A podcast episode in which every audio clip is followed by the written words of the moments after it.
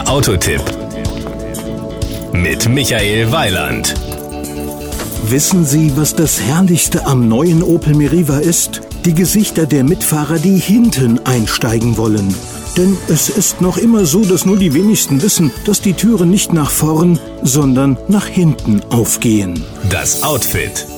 Opel setzt bei Meriva die Designsprache wie bei Insignia und Astra fort und legt den Fokus auf dynamische Eleganz und Qualität. Die heruntergezogene Dachlinie und die sichelförmige Sicke in der Seitengrafik geben dem Meriva einen frischen, elegant markanten Charakter, ohne den sonst bei kleinen Monocaps üblichen Kubusfaktor. Das verbessert zudem den Blick aus dem Fenster, besonders für Kinder. Optisch fällt dem Meriva aber am meisten auf, wenn die gegenläufig öffnenden Flexdoors genannten Türen offen stehen. Power und Drive.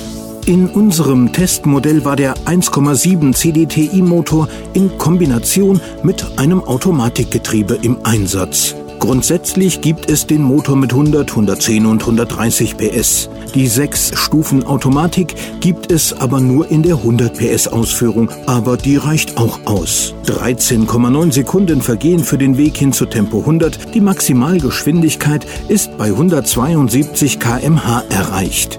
Die etwas gemächlichere Gangart gegenüber den anderen 1,7 Litern wird durch die Bequemlichkeit der Automatik mehr als ausgeglichen. Im Euromix sind 6,4 Liter Diesel auf 100 Kilometer das Maß der Meriva-Dinge. Die Kosten.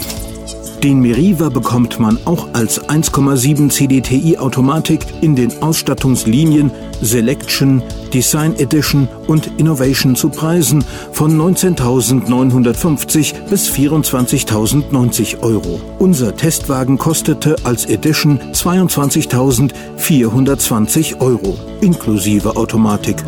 Das Gesamtbild. Der neue Meriva ist nicht nur ein schönes und praktisches Auto, sondern auch ein sicheres. Das belegt die Tatsache, dass er gerade fünf Sterne im Euro NCAP errungen hat. Wer also ein Fahrzeug in der Größe des Meriva sucht, das flexibel, gut aussehend und zudem auch noch sehr sicher ist, der weiß ja, wo er das Passende findet. Im Zweifelsfall muss man halt mal im Internet nachschauen unter O wie Opel. Das war ein Beitrag von Michael Weiland.